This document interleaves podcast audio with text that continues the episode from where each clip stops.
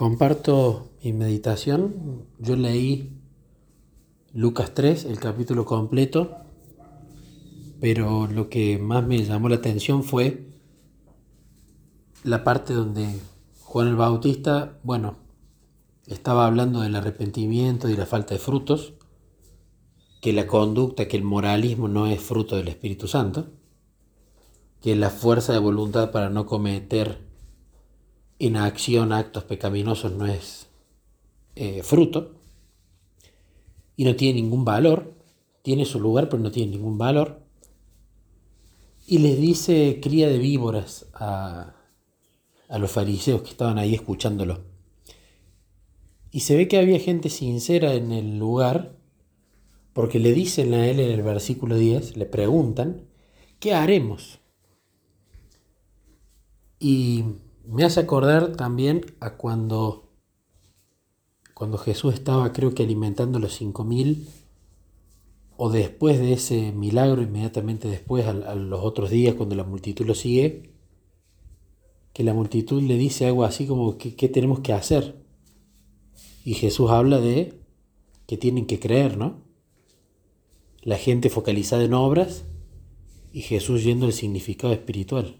Vos tenés que creer, las obras van a venir por añadidura porque yo voy a trabajar en tu corazón. Y acá pregunta la gente de nuevo, ¿qué tenemos que hacer para esto del arrepentimiento, para dar los frutos? Y me llama la atención lo que dice Juan. Juan les dice, el que tiene dos túnicas, de al que no tiene. Número uno. El que tiene que comer, haga lo mismo, es decir, también de al que no tiene. Vienen unos publicanos y también le preguntan y él dice, ustedes no exijan más de lo que está ordenado. Y vienen unos soldados y le dicen, ¿qué haremos? También les preguntan ellos, focalizados en las obras siempre. Y Juan les dice, no extorsionen a nadie, no calumnien y se contentan con su salario. Se ve que los soldados eran conocidos por quizás no estar de acuerdo con su salario y extorsionar a personas para obtener dinero y así tener una ganancia mayor. Pero me ponía a pensar y, y esto no puede ser un mensaje literal, porque esto parecería que es un fruto por obra. Se está hablando de que no tienen frutos y acá se está focalizando Juan en la conducta, es como si se contradijera. Y no significa que no tengo que compartir mi vestimenta con el que no tiene, mi comida con el que no tiene, no estafar a nadie, eso no está mal. Pero si yo me obligo a hacer eso, ahí no hay fruto. Y pareciera que Juan les está diciendo eso. Entonces supongamos que alguien que tenía dos túnicas vuelve, puede ser que naturalmente quiera compartir y la da, allí hay un fruto, pero puede ser que se obligue a compartir, pero como diga, bueno, como lo dijo Juan, lo voy a hacer y la da la túnica. En el segundo caso no hay valor alguno porque no hay fruto, porque en el interior estaba haciendo frío aunque parecía caliente en el exterior, porque en el interior no había fruto, a pesar que parecía que había fruto en el exterior. Entonces me ponía a pensar, tiene que tener un trasfondo más profundo. Y vi que puede haber eh, cuatro cosas acá. Yo recuerdo que Jesús hablaba en parábolas para que los humildes, los que tenían su mente abierta y receptiva para el Espíritu Santo las entendieran, y los que estaban cerrados, como por ejemplo los fariseos y demás, no las entendieran. Y yo creo que acá Juan usa el mismo principio, porque recordemos que acá estaban los fariseos también, porque de hecho le habían ido a preguntar, ¿quién decís vos que sos? ¿Sos Elías? ¿Sos el Mesías? ¿Sos quién sos? ¿No? Entonces estaban en la multitud, había multitud, valga la redundancia, multitud de distintos tipos de personas gente cerrada al Espíritu Santo y gente abierta al Espíritu Santo. Gente donde la semilla iba a prender y corazones donde la semilla no iba a prender o iba a durar poco, ¿no? Como la parábola del sembrador. Entonces lo primero dice, el que tiene dos túnicas de el que no tiene. Y lo primero que me hizo acordar es que Jesús nos da el vestido para la boda, ¿no? Que no tiene ni siquiera un hilo de creación humana, sino que es 100% divino. Y sabemos que en esa parábola de, la boda, esa túnica representa la justicia de Jesús. Y hay alguien que va desnudo a esa boda. A pesar que tenía idea y sabía que había una boda, fue desnudo, es decir, no se puso el manto de justicia. Entonces acá dice, el que tiene dos túnicas. ¿Y cómo obtenemos el manto de justicia? Bueno, a través de la justificación por la fe. Y ya sabemos que la base de la justificación por la fe es conocer una persona. Y conocer esa persona es Jesús. Y conocer a Jesús no es un mero conocimiento intelectual, sino tener una relación perseverante, en permanencia, constante, de intimidad día a día, a través de la oración y el estudio y la meditación de sus escrituras, para que con el tiempo el Espíritu Santo actúe en nosotros y em, demos los frutos, ¿no? Está la santificación. Cuando vamos a Jesús, estamos siendo justificados, cuando permanecemos en Él, estamos siendo santificados. Pero en realidad en la parábola de la boda, cada invitado no va a tener dos trajes, dos mantos de justicia, va a tener uno.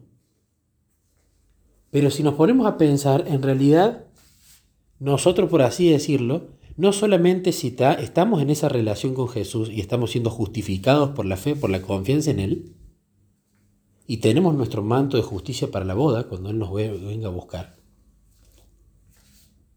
también nosotros potencialmente tenemos otras túnicas, otros mantos de justicia, no generados por nosotros, sino porque conocemos al que los confecciona, conocemos al que los da, conocemos a Jesús. Entonces cuando dice, y el que tiene dos túnicas, dé al que no tiene, el significado espiritual que veo es, vos que estás siendo justificado por la fe porque tenés una relación con Jesús, no vas a ir a, hacerle conocer a Jesús a otro que ya tenga esa túnica, que tenga esa relación, porque ya lo conoce. Y sí se van a juntar a compartir testimonios, experiencias y quizás ser usados en equipo para continuar hablando de Jesús a las personas que no lo conocen. Pero los que no tienen ninguna túnica, es decir, ningún manto de justicia, es decir, que no están justificados por la fe, es decir, que no tienen relación con Jesús, estén dentro o fuera de la iglesia, porque eso no hace la diferencia, dale una túnica. Y eso significa, vos que conoces a Jesús, contale a ese que no tiene ese manto de justicia, cómo relacionarse con Jesús, cómo ser justificado por la fe, cómo obtener su propia túnica.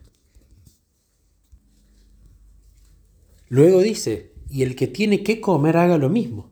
Y el ejemplo es muy práctico. Eh, la comida sabemos que no solo de pan vivir el hombre, sino de toda palabra que salga de la boca de Dios. Y también sabemos lo, que el significado del maná tiene un significado espiritual también. Y que tenemos que alimentarnos de la palabra de Dios todos los días. Entonces, el que tiene que comer, es decir, yo veo acá dos posibles aplicaciones el que tiene Biblia, reparta con el resto y enséñele cómo leerla, no con el propósito de estudiar, sino con el propósito de comunicarse con Dios. Y como también, lo mismo, el que sabe comer porque tiene comida todos los días, en el sentido de el que sabe meditar las escrituras, el que sabe sobre las escrituras, el que se alimenta diario de las escrituras, enséñele al que no lo hace o lo hace de manera deficiente o poca vez o poco al día, eh, cómo hacerlo. Porque veamos que acá dice que el que tiene que comer comparta con el que no tiene. Y fijémonos que el que no tiene puede ser una persona o que no coma en todo el día o que coma una vez al día, que tenga una deficiencia alimentaria. Es decir, es decir, que no se alimenta lo suficiente. Es decir, hasta quizás tiene Biblia, hasta quizás entre en contacto con la palabra, pero no lo suficiente. Entonces, el que medita las escrituras varias veces al día, o la estudia, o entra en contacto con la palabra, con el alimento espiritual, varias veces al día, enséñele que eso es necesario al que no lo hace, en absoluto, o el que lo hace de manera deficiente. Después también otra de las cosas que dice es con respecto a los publicanos, no exijan más de lo que está ordenado. Y veamos que en realidad la salvación es por fe. ¿Sí? y sabemos que tenemos la justificación, la santificación y la glorificación. Y lo que nosotros tenemos que hacer, lo más importante es, justamente a través de la oración y la meditación bíblica, el estudio de las escrituras, todos los días, en permanencia, intimidad, etcétera, etcétera, como ya sabemos, perseverar en eso. Y eso es en lo que en realidad nosotros deberíamos exigirle al resto, eso es lo justo, es lo necesario. Y acá dice, no exijan más de lo que está ordenado. No lo obligues al otro a guardar los mandamientos, sino que persevera y exigí y ayúdalo para que persevere en esa relación con Jesús. Porque así lo va a guardar por fruto, por consecuencia. Entonces no pongamos cargas en los demás que son innecesarias. Incluso aunque veamos que faltan frutos. Incluso aunque veamos que pueden haber procederes incorrectos. No le pongamos cargas al otro que todavía no puede llevar, no puede soportar, sino que vayamos a lo justo y necesario. Relación con Jesús, estudio de la palabra y perseverancia en eso. Y por último, acá creo que habla de, bueno, vimos recién, no exija más de lo que está ordenado, pero cuando van los soldados, también preguntan qué haremos y les dice, no extorsionen a nadie, no calumnien y conténtense con su salario. No extorsionen a nadie creo que queda bastante claro. Y creo que tiene que ver también con el hecho de si seguís procediendo así, tal cosa. Si no soportas la carga que te quiero dar, vas a tener consecuencias. No, no funciona así. Incluso me pongo a pensar cuando queremos convertir a las personas a la fuerza y cuando usualmente lo hacemos con los familiares, con los hijos. Si no te portas bien, va a pasar tal cosa, si andá y pedí perdón, andá y hace tal cosa. Cuando nosotros trabajamos muchas veces obligando, hacemos más daño que beneficio. Tenés que leer la Biblia, sentate y lee la Biblia. No, tampoco. Así alejamos más. De hecho, algo que lamentablemente comprobé por experiencia era que mientras cuando empecé con Jesús, mientras más quería que la gente conozca, mientras más presionaba para que lean la Biblia, para que oren, para que practiquen, porque era buenísimo esto, más alejaba. Porque muchas veces empujamos y presionamos a personas que todavía no tienen su mente abierta al Espíritu Santo y ahí es imposible entrar. Es una Jericó amurallada. Lo tiene que derribar a esas murallas Dios primero no calumnien. Creo que tiene justamente que ver de nadie sentirse mejor que el otro. Nadie pensar que porque tiene una relación con Jesús es mejor que tal o cual. Nadie pensar que porque dio determinados frutos tiene derecho a opinar sobre los frutos faltantes en los demás. Pero lo último y lo que más me gustó de esta parte es cuando dice contentaos con vuestro salario. Dudo que acá simplemente sea un, si te explotan, si te pagan nada a la hora, conténtate con tu salario. No te, no te quejes, no, no muestres disconformismo. Nada más lejos que eso.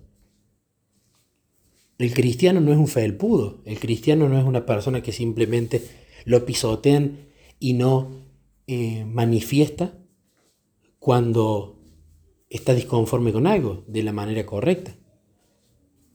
El cristiano no es un felpudo. Entonces, ¿por qué dice de confórmense con su salario?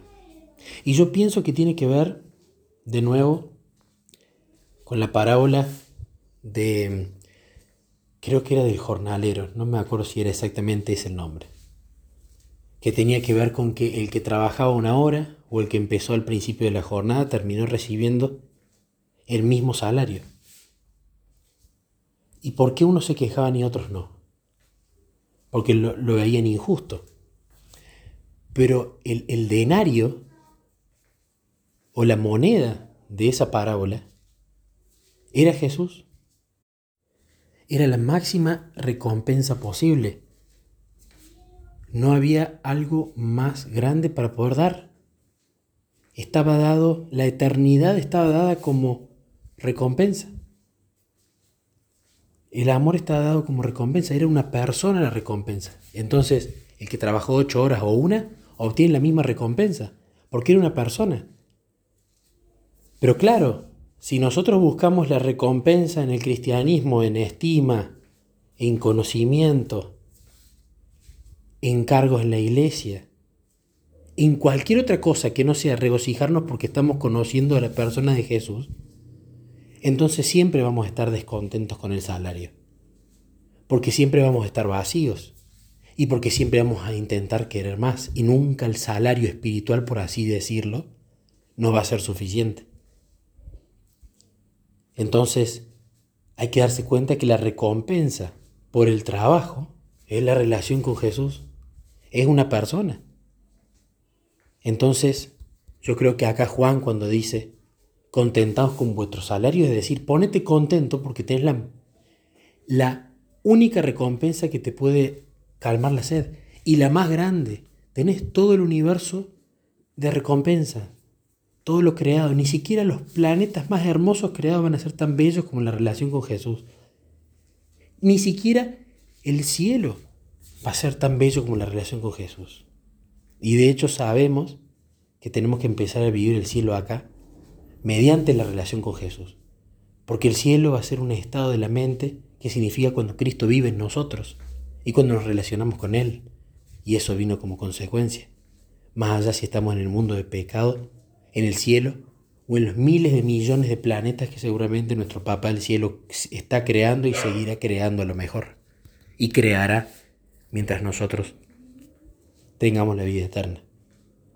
Así que quería compartir la meditación porque realmente estos cuatro puntos me llevan mucho a, a empezar a pensar si estoy hablando de Jesús con otras personas, si me estoy dando cuenta que además tengo que darles de comer la palabra, explicarles, enseñarles a meditar, enseñarles a buscar comunicación con Jesús a través de la palabra, no conocimiento, no intelectualismo. Tercero, si estoy en un lugar donde exijo al que no tiene la misma relación con Jesús que yo de que la tenga, si estoy presionando a las personas para que se conviertan o no, si estoy dándoles el tiempo, por el contrario, de esperar que el Espíritu las prepare, y que también me prepare a mí para hablarle a la que ya esté lista. Y por último, si realmente mi termómetro espiritual de todos los días es pensar qué lindo fue disfrutar este día con Jesús, más allá de las pruebas, las cosas positivas, negativas, si me regocijo porque pasé un día más con Él. O si por el contrario me estoy basando en resultados, en cosas que logré o que no, en cosas que me sucedieron o que no.